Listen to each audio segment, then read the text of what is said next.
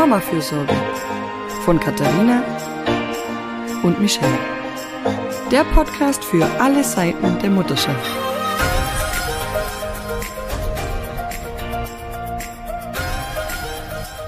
Hallo zu einer neuen Folge des Mama-Fürsorge-Podcasts. Wir sind hier alle, glaube ich, gerade äh, kurz auf knapp, haben wir uns zusammengefunden. Ähm, Genau. Und ich freue mich sehr, dass es geklappt hat. Heute ist Inke Hummel zu Gast. Ähm, sie ist Familienberaterin, sie ist Bestseller-Autorin und sie ist vor allem Fachfrau für bedürfnisorientierte Erziehung. Und genau darum soll es heute gehen, nämlich um die Frage, wie denn das zusammengehen kann, ähm, bedürfnisorientierte Erziehung und meine eigenen Bedürfnisse, unsere eigenen Bedürfnisse als Mama. Hi Inke. Hallo, ich freue mich sehr, dass ich wieder hier sein darf. Wir freuen uns auch, dass du der Einladung nochmal gefolgt bist. Und die Katha hat es ja schon anklingen lassen, aber es gibt immer wieder die, die, Diskussion, dass Bedürfnisorientierung irgendwie falsch verstanden wird und dass ähm, dann nur noch das Kind zählt und man sich komplett darauf fokussiert und Mütter sich dann auch bis zur Erschöpfung eben verausgaben. Und da mütterliche Erschöpfung so ein bisschen unser roter Faden hier ist, äh, wollten wir über diesen Aspekt dieser Aufopferung und zur Erschöpfung neigenden äh, bedürfnisorientierten Erziehung auch mal sprechen. Und aus deinen Augen ist das ja eher ein, ein Missverständnis, oder? Genau, also ähm, es ist aber irgendwie ja auch sehr real. Das hat nämlich so zwei Seiten. Also ähm, das eine ist, dass äh, alles, was äh, neumodischer Kram in Sachen Pädagogik ist, also bedürfnisorientierte Erziehung, äh, von Kritikern natürlich gerne in diese Schublade gepackt wird. Äh, die Kinder dürfen dann alles und äh, die Eltern sind irgendwann ausgebrannt ähm, das ist so die Kritik, die man immer so ein bisschen gerade biegen muss, denn Bedürfnisorientierung heißt eben nicht alles machen, wie die Kinder es wollen. Das äh, ist schon mal gar kein kindliches Bedürfnis. Ähm, damit fängt es an. Äh, die andere Seite ist aber, dass ähm, Eltern dieses Konzept, ähm, also manchmal denken, sie würden dieses Konzept leben, aber es gar nicht leben, äh, mhm. ohne dass es eine, eine bewusste Entscheidung ist, äh, sondern man rutscht da sehr schnell rein. Ähm, und so Schlagworte wären da so Begriffe wie äh, Konfliktscheue äh, oder auch Unsicherheit ähm, auf diesem Weg, der ja einfach äh, in vielem auch sehr neu ist. Man ist es nicht gewohnt, man kennt es vielleicht selber nicht aus der eigenen Kindheit. Ähm, der passt auch nicht an allen Stellen zu unserem modernen Leben so gut.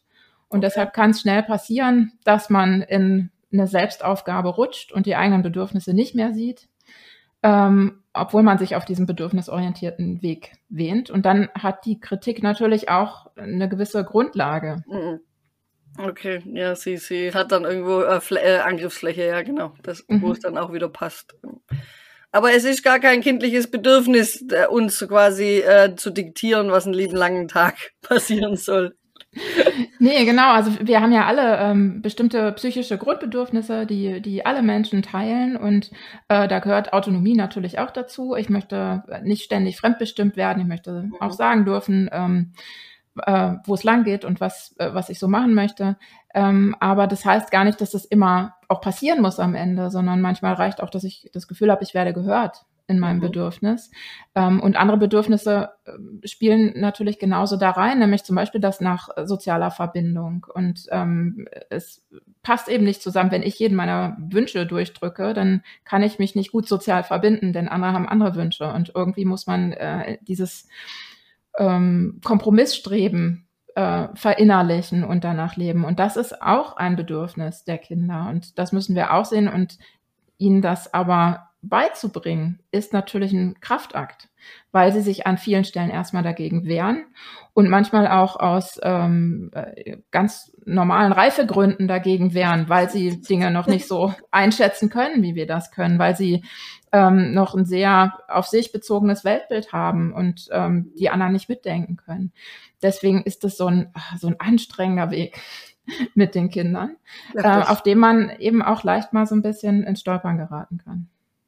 Hm, ich, ich überlege gerade, wie, wie das so war. Also als ich vor ziemlich genau sieben Jahren, also wirklich ziemlich genau meinen ersten positiven Schwangerschaftstest in der Hand hatte, da hatte ich mich mit Beziehungen und solchen Erziehungen und, und Beziehungsmustern und bedürfnisorientierter Erziehung wirklich gar nicht auseinandergesetzt, muss ich sagen. Ne? Also das kam erst mit, mit dem Kind, mit der Schwangerschaft, ähm, dass ich dann da auch Begrifflichkeiten dafür hatte, dass man sich da Gedanken gemacht hat. Also zumindest bei mir, bei euch ist es sicher beruflich eine andere Sache.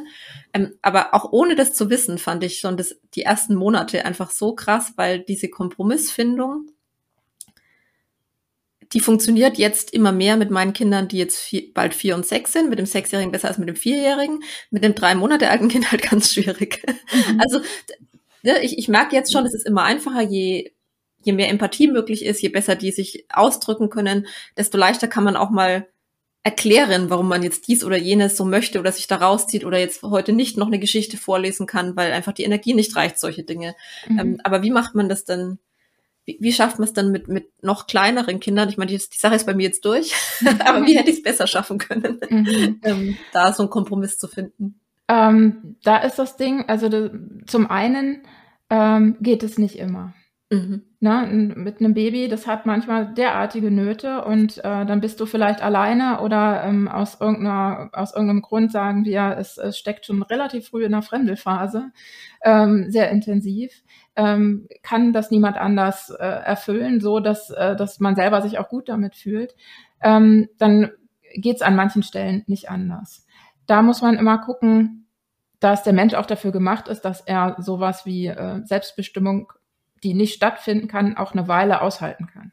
Mhm. Na, es kommt immer so ein bisschen drauf an, wie geht's mir, welche Ressourcen habe ich, welchen Partner habe ich oder welches Netz habe ich an meiner Seite, die mir signalisieren, hey, das, das war jetzt heute, das war diese Woche, aber es geht nach vorne und wir gucken, wie wir was anders machen können. Wir bringen da einen optimistischen Blick mit rein.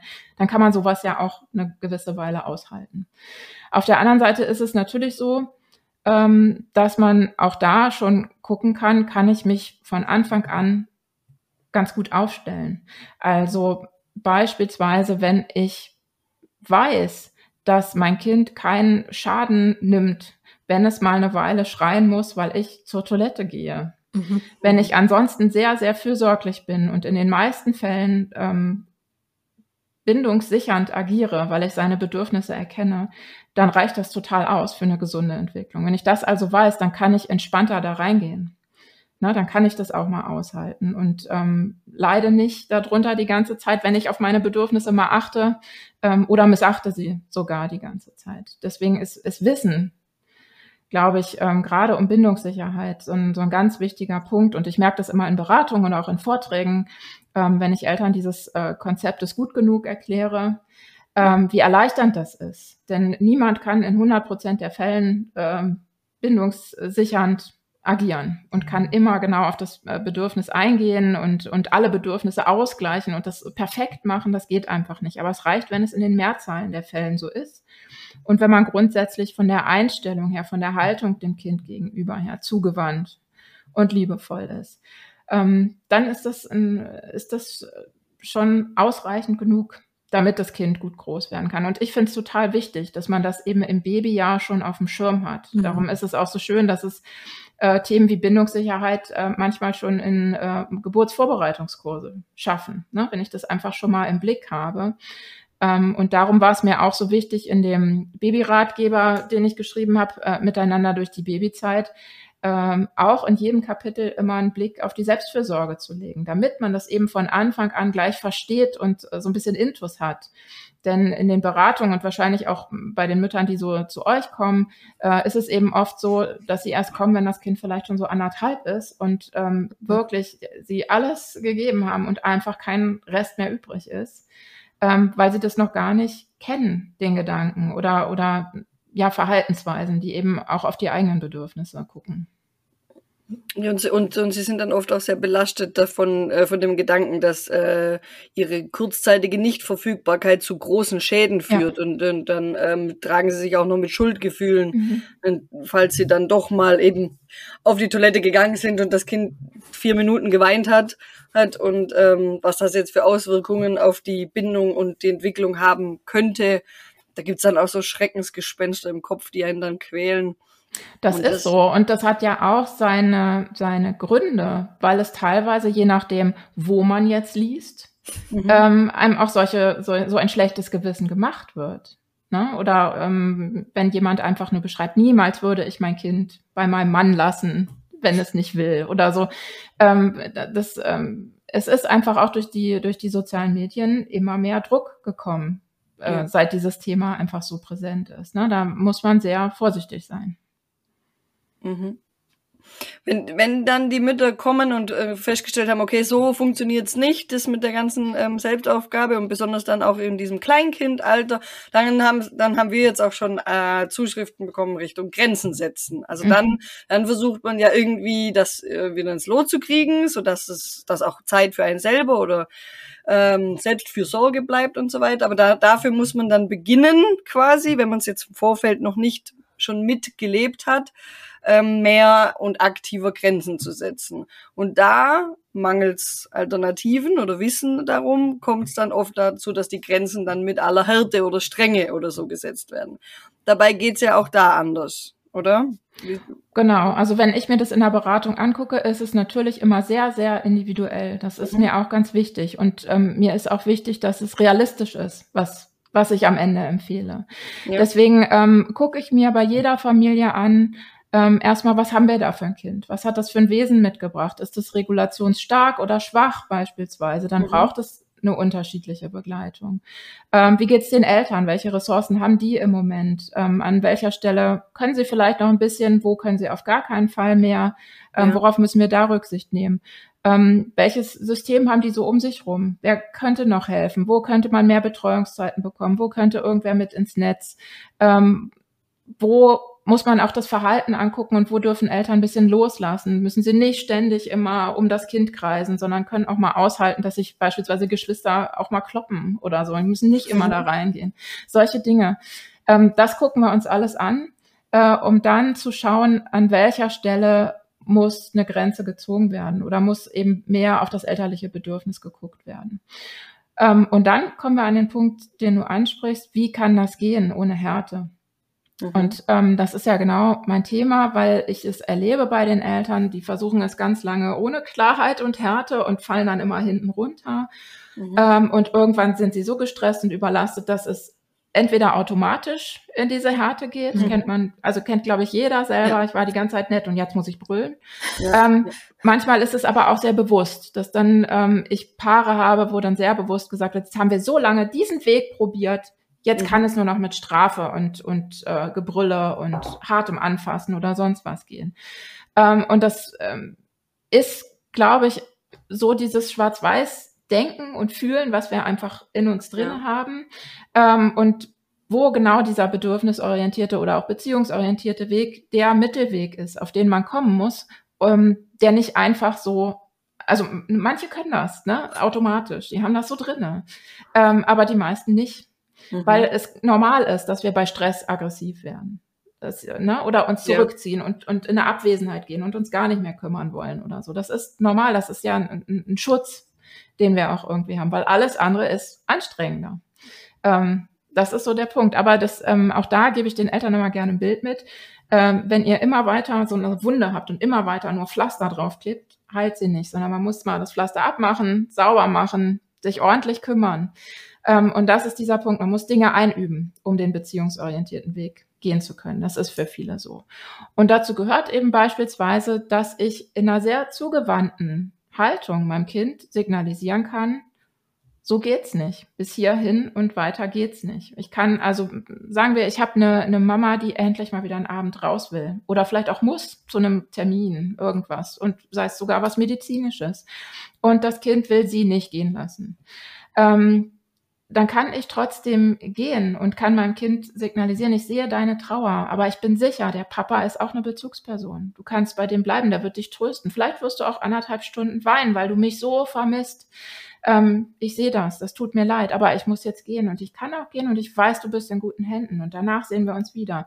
Also wenn ich mit so einem Gefühl in die Situation gehe und das auch in einer bestimmten Art und Weise meinem Kind signalisieren kann, hat das eine ganz große Bedeutung. Dann kann ich diese Grenze setzen und ich muss nicht ähm, mein Kind ignorieren und aus der Tür rennen und die Tür zu knallen ne, oder äh, sogar noch beschämen und sagen, verdammt nochmal, jetzt lass mich doch oder irgendwas, sondern ich kann das auf eine sehr zugewandte Art machen und trotzdem klar bei mir sein. Das kann man gut einüben. Und wichtig ist aber, dass man weiß, dafür muss man in Konfliktsituationen gehen. Man kann es nicht watteweich machen.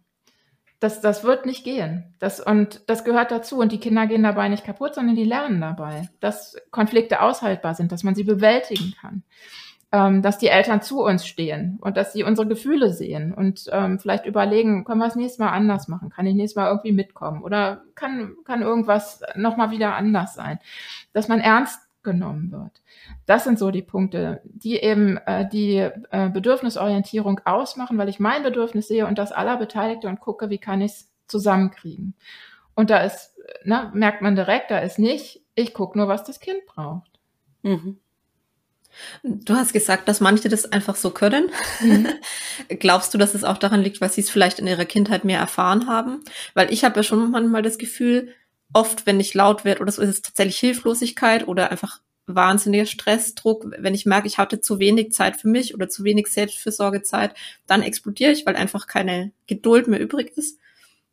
Und dann höre ich mich mal Dinge sagen, die ich als Kind, also ich verfall da wie, wie so ein, keine Ahnung, wie in so ein Urzustand und, und reproduziere einfach, was ich als Kind manchmal gehört habe. Und ich, also völlig ohne Vorwurf, ich weiß endlich, ob meine Eltern hier zuhören, die haben es ja auch nicht anders ähm, gelernt, ne? Aber mhm. es sind die Leute, die, die das jetzt, oder die Eltern, die das jetzt gut können, deiner Meinung nach auch die, die es vielleicht schon besser erfahren haben, die Art, diese, diese Art der Erziehung?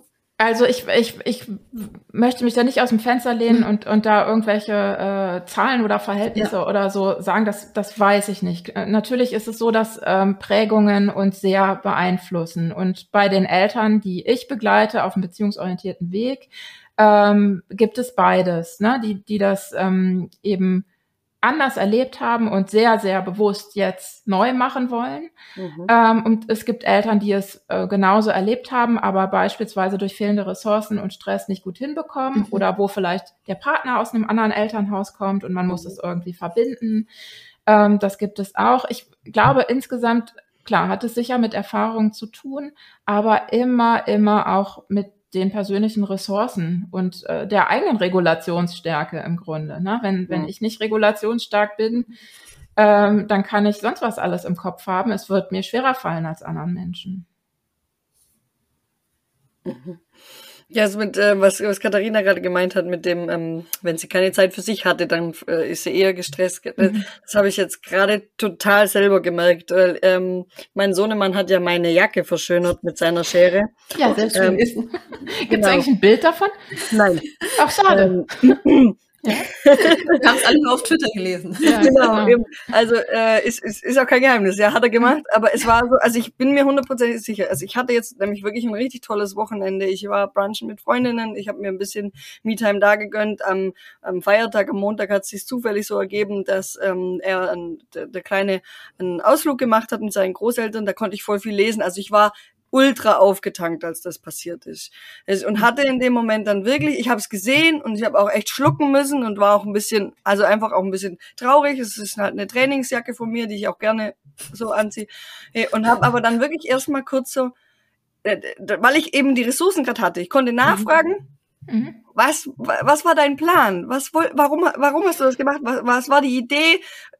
Ja, weil er hat es mir auch gezeigt, also so wie er es auch schon gezeigt hat. Ich glaube aber wirklich fünf Tage vorher, mitten in der Arbeitswoche, Monatsende, Monatsanfangzeit, ich war bis an die Haarspitzen voll mit Arbeit und im Kopf auch ganz abgelenkt. Ich glaube, da wäre das 101 gelaufen. Also ich glaube, ich hätte das gesehen und hätte nicht einen Moment wahrscheinlich in dem Moment mir Zeit genommen zu hören, was mhm. genau war bei dir, sondern ich hätte so, vermutlich erst mal so, oh, und meine Jacke und na, äh, also dem ganzen mhm. Frust äh, da Luft gemacht. Das wäre, glaube ich, wirklich, und da habe ich richtig gemerkt, dass, also weil ich war so, ich war richtig entspannt, ich habe das echt gebraucht, die zwei Tage Ruhe und die haben mir da so geholfen. Also es, es, es spielt wirklich für mich total rein, weil auch wenn ich mich mit diesem Ansatz wahnsinnig viel auseinandersetze und da richtig viel drin bin und in der Theorie weiß, aber ich glaube wirklich letzte Woche in meinem Stress, ich wäre ich wäre eher gestiegen, als ich, dass ich so mhm. reagiert hätte, wie ich es dann konnte.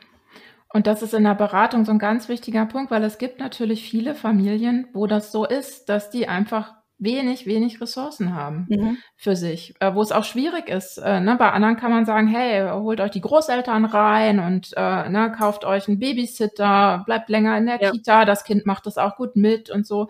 Und bei anderen geht das einfach ja. nicht. Und da muss man sagen, ähm, da hat die Bedürfnisorientierung auch Probleme. Das ist natürlich der aller, allerbeste Weg. Das wissen wir aus Studien, der, der, der die höchste Wahrscheinlichkeit hat, dass das Kind äh, sich gut entwickelt. Mhm. Ähm, auch ohne Garantien, aber die höchste Wahrscheinlichkeit. Ja. Und trotzdem ist es so, dass auch ein Kind, was ähm, sehr autoritär begleitet wird oder was, ähm, also an manchen Stellen oder an vielen Stellen oder auch ähm, überfürsorglich verwöhnt begleitet wird, dass das auch ähm, trotzdem gesund groß werden kann. Ähm, es ist ja einfach schon ein Unterschied, ist es mir als Eltern bewusst oder nicht? Mhm. Ähm, und wie gehe ich damit um? Verfalle ich total in Schuldgefühle oder kann ich manches auch annehmen, weil es eben so ist, wie es ist? Ich kann es nicht ändern.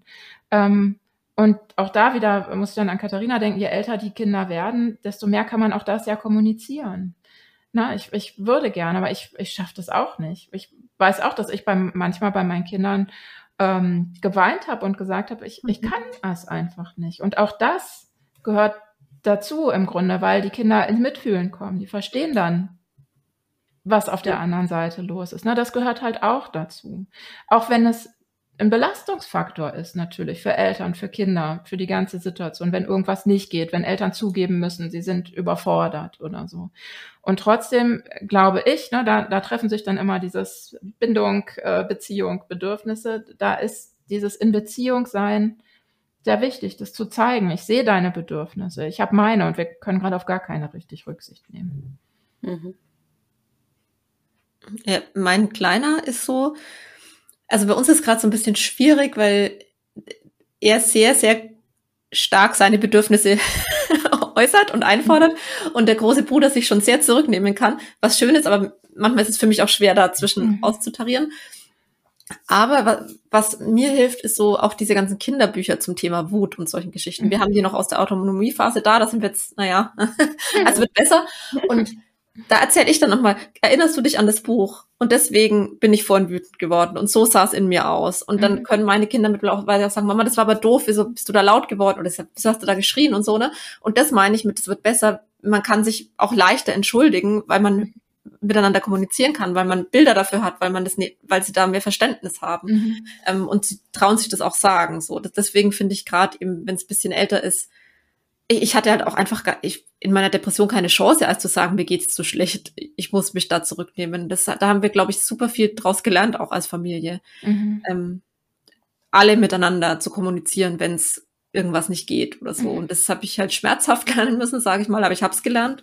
Ähm, das, und wie du sagst, ich habe auch vor meinen Kindern geweint oder ich sag, ich kann nicht mehr, mir geht's nicht gut, ich, ich weiß nicht weiter, was soll ich machen? So, nicht permanent, ja, das würde mhm. die ja völlig verunsichern, aber wenn es so Momente gibt, dann dürfen die das auch ruhig mal sehen. Und ich habe da jetzt auch nicht das Gefühl, dass das für sie ganz schlimm wäre. Also sie fragen dann auch mal nach und wie geht's dir jetzt, aber wir kommen da ja auch gemeinsam wieder raus aus dieser, aus diesem Gefühl. Mhm, genau. Und da, du hast gerade was Wichtiges gesagt, was, was ich auch immer gern nochmal sage.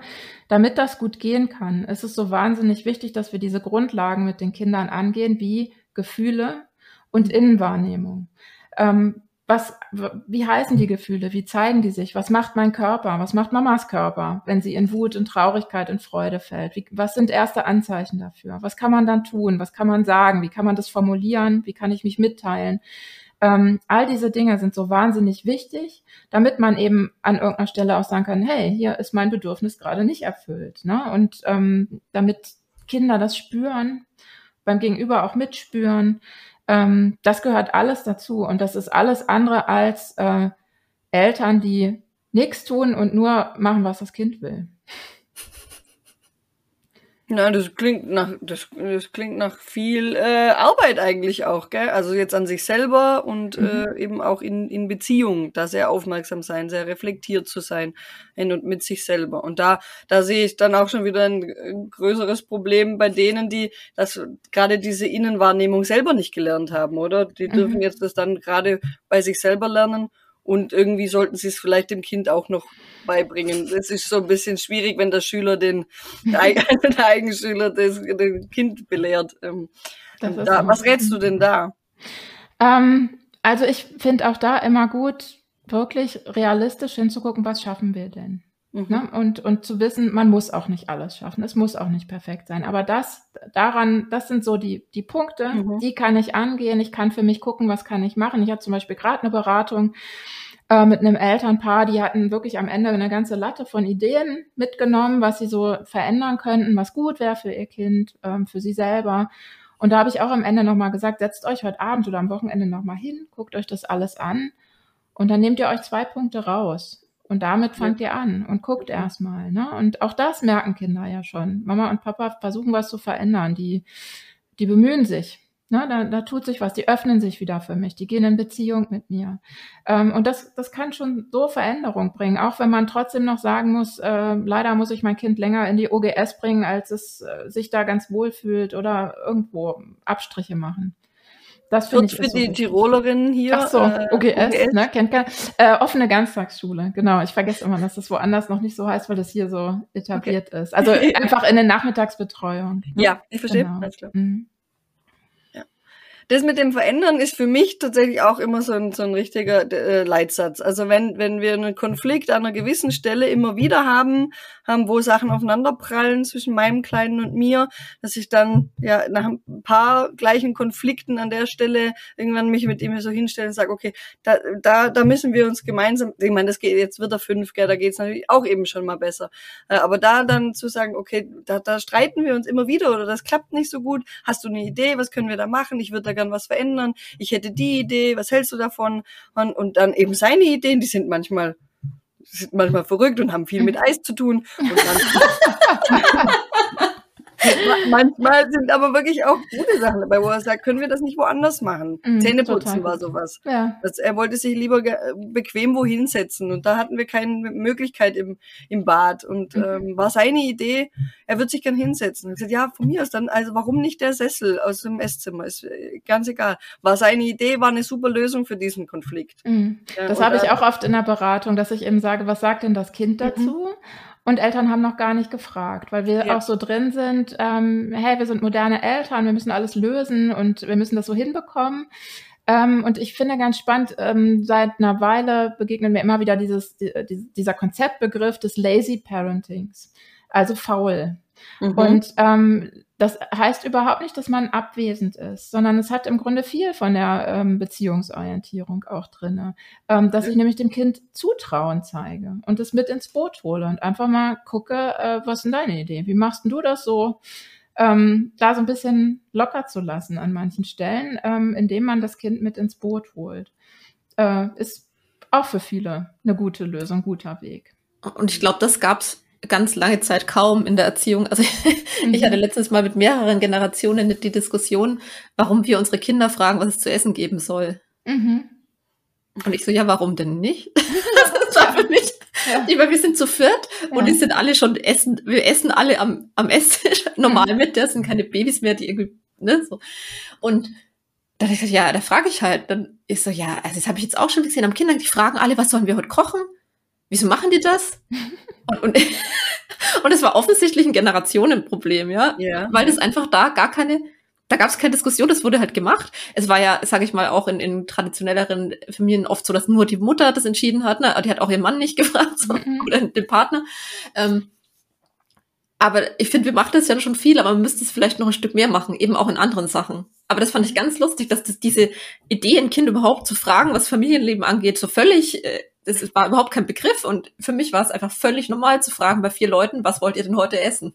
Ja, also ich mache das nicht jeden Tag, aber wenn mhm. wir halt Zeit haben, dann gucken wir halt, was essen wir. Ja. Mhm. Dieses, diese Teilhabe einfach, ja. ne? die Kinder ja an anderen Stellen auch immer mehr bekommen. Also ähm, wenn ich mich so umhöre, ist immer so äh, demokratische Abläufe gibt es jetzt im Kindergarten, in der ja. Schule und äh, sowas und ähm, klar auch immer mehr in den Familien. Und da muss man einfach so ein bisschen gucken, wie weit kann das gehen? Ne, dass, dass äh, die Kinder einbezogen werden, weil sie eben mhm. an manchen Stellen noch nicht so mitdenken können wie wir. Das ist so ein bisschen der Balanceakt. Und ich glaube, da, da muss man einfach auch für sich so ein bisschen mitnehmen.